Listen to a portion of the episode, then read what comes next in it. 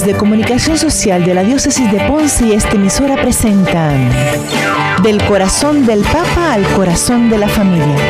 En este programa vamos a estar al día con el Papa en los temas sobre matrimonio y familia. Sigámosle la pista a sus enseñanzas y vivamos en comunión con nuestra Madre Iglesia. Es la familia fuerza y unida, es el cimiento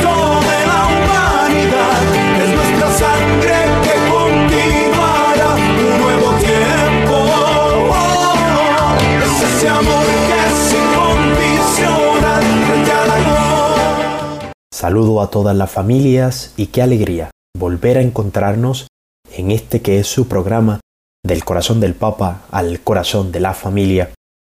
Durante una visita pastoral que realizó a Manilas, Filipinas, el Papa Francisco, un día reunido ante una gran multitud, exhortó a los participantes con estas palabras. No es posible una familia sin soñar. No es posible una familia sin soñar. Y continuó el Papa. Cuando en una familia se pierde la capacidad de soñar, de amar, esta energía de soñar se pierde. Por eso les recomiendo que en la noche, cuando hagan el examen de conciencia, también se hagan esta pregunta. Hoy soñé con el futuro de mis hijos. Hoy soñé con el amor de mi esposo o esposa. Soñé con la historia de mis abuelos.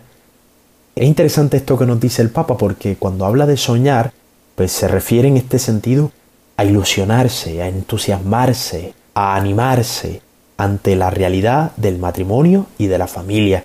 Y uno, cuando uno habla de sueños, tengo un sueño, pues se refiere siempre a algo mejor, algo más perfecto, algo más completo que lo que tengo. Por eso es que el Papa nos invita a soñar, pero no un sueño que se quede meramente en una capacidad imaginativa, sino que se haga vida, se haga carne, se haga obra, se haga día a día. Sí, sueño con un mejor matrimonio, pero que ese sueño me invite, me empuje a construir realmente ese mejor matrimonio con mis obras. Matrimonio. Esto es un sueño de Dios. Matrimonio es un sueño de Dios para ustedes dos, esposo y esposa que me escuches, pero a la vez es un sueño de ustedes que es respuesta a Dios. Porque no lo olviden jamás, matrimonios que me escuchan, su vida matrimonial es una auténtica vocación. Es una llamada específica a la santidad. Es un camino dentro de la común vocación cristiana. Es un sueño de Dios para ustedes dos y es un sueño de ustedes dos como respuesta a Dios. En palabras de San José María, el amor que conduce al matrimonio y a la familia puede ser también un camino divino, vocacional, maravilloso, cauce para una completa dedicación a nuestro Dios. Por eso, matrimonios que me escuchen, no reduzcan el término y la realidad de vocación al mundo clerical, a la vida consagrada. Esto no es vocación, no es asunto solo y exclusivamente de sacerdotes y de monjas. Tú, esposo y esposa que me escuchas, tienes vocación matrimonial. Fuiste llamado por Dios para la vida conyugal. Tu matrimonio es iniciativa de Dios, deseo de Dios, proyecto de Dios, para el que Dios quiso contar con cada uno de ustedes. Entonces, la primera consideración que debemos hacer ahora es, Dios me llamó, Dios me dio vocación, Dios me vocacionó para esta vida matrimonial. Permíteme que te pregunte, ¿consideras tu matrimonio como una vocación? ¿Como un camino de santidad? ¿O sencillamente lo consideras como pues dos personas que se unieron para más o menos soportarse y vivir juntos y cargar las deudas de los otros? Si caes en la cuenta de tu vocación matrimonial, lo primero que haces, lo primero que puedes hacer ahora es comenzar una acción de gracias a Dios por haberte llamado. O sea, puedes decir ahora mismo, en el silencio de tu corazón, gracias Señor por llamarme a la vida matrimonial. Gracias Señor por fiarte de mí y confiarme este camino.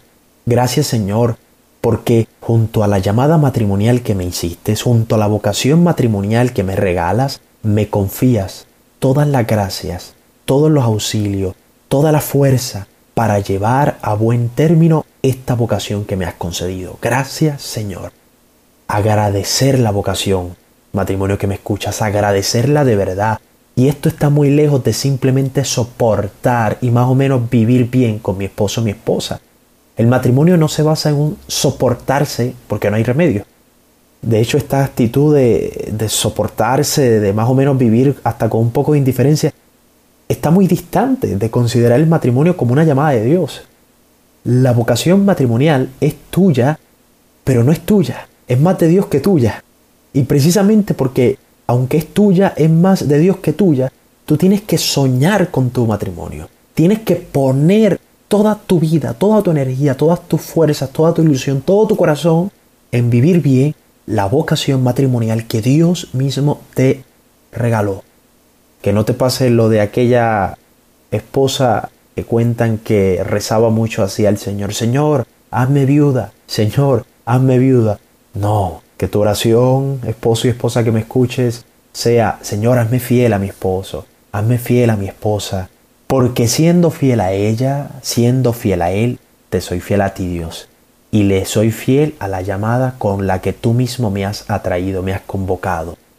Así que considerar el matrimonio como una vocación, como el sueño de Dios para ti, me llevará por tanto a ilusionarme, a vivir eternamente como novios, con gran alegría, como un poeta enamorado.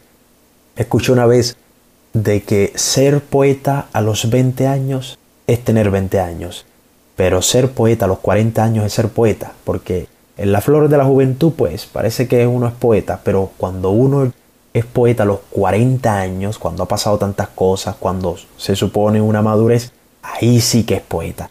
Pues quisiera parafrasearlo así. Ser novio a los 20 años, pues es tener 20 años. Pero ser novio a los 40 años, eso es sí que es ser novio. Porque al principio de tu relación, ser novio era fácil, respondía casi a los impulsos de la juventud. Eh, ser novio era fácil porque correspondía al descubrimiento de la realidad de que otra persona pues me atrae, me voy enamorando.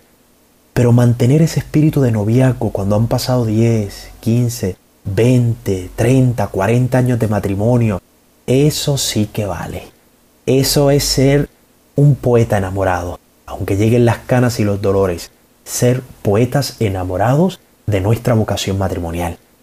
Seguro recordarás lo que una vez te comenté, aquel viejito guatemalteco que conocí mientras realizaba una misión. Era viudo y aún lloraba, porque delante de mí lloró muchísimo por la muerte de su esposa. Y él me relató que un día un amigo de él se le acercó y le preguntó, para enterarse un poquito, oye, ¿cómo fue que murió tu esposa?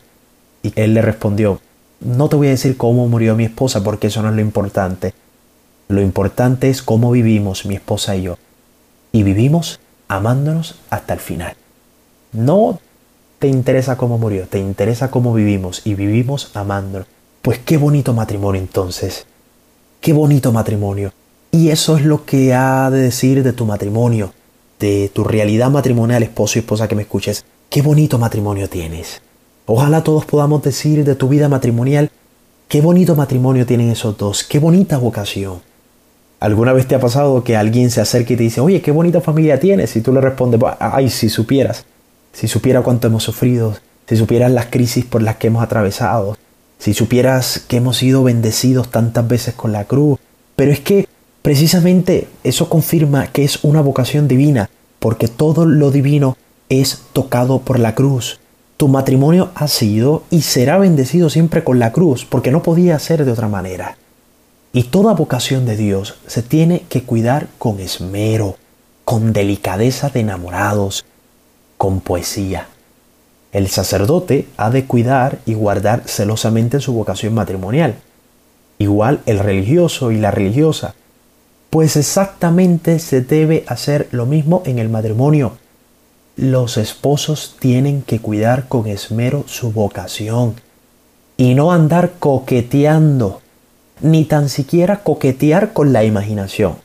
¿Y a qué me refiero cuando hablo de coquetear con la imaginación?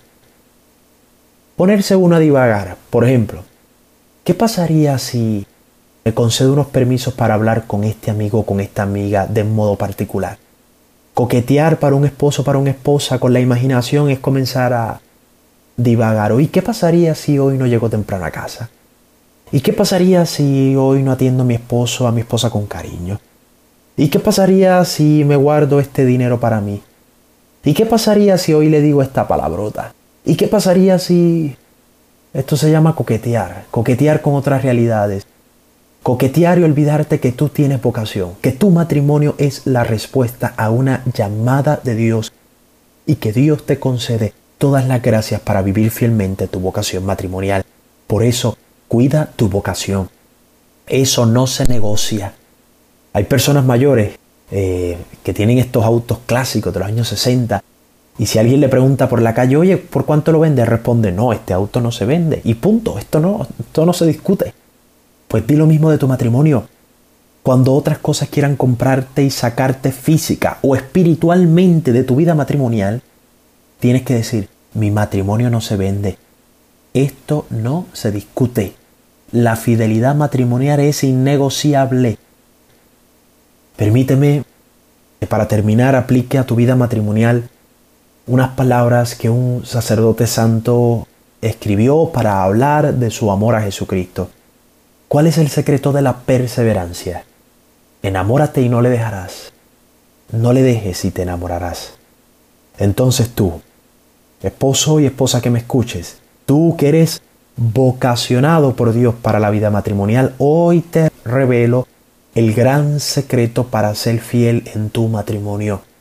¿Cuál es el secreto de la perseverancia hasta el final de tu vida matrimonial? Enamórate de él, enamórate de ella y jamás le dejarás. No le dejes nunca, jamás, no le dejes nunca y te enamorarás cada día hasta que la muerte los separe. Habló para ustedes el diácono George Antonio Torres Santos de la diócesis de Ponce. Aquí empecé a vivir, aquí empecé a soñar, a hablar y a caminar, aquí aprendí a rezar. Del corazón del Papa al corazón de la familia. Este programa fue producido por Omecos, la oficina de medios de comunicación social de la diócesis de Ponce. Si deseas comunicarte con nosotros, puedes hacerlo a omecosponce.gmail.com. Si deseas volver a escuchar este programa, puedes entrar a la página de Facebook Omecos Ponce. También puedes escribirnos por correo a Omecos, PO Box 7520 Ponce, Puerto Rico 00732-7520 o llamarnos por teléfono al 787-843-1548.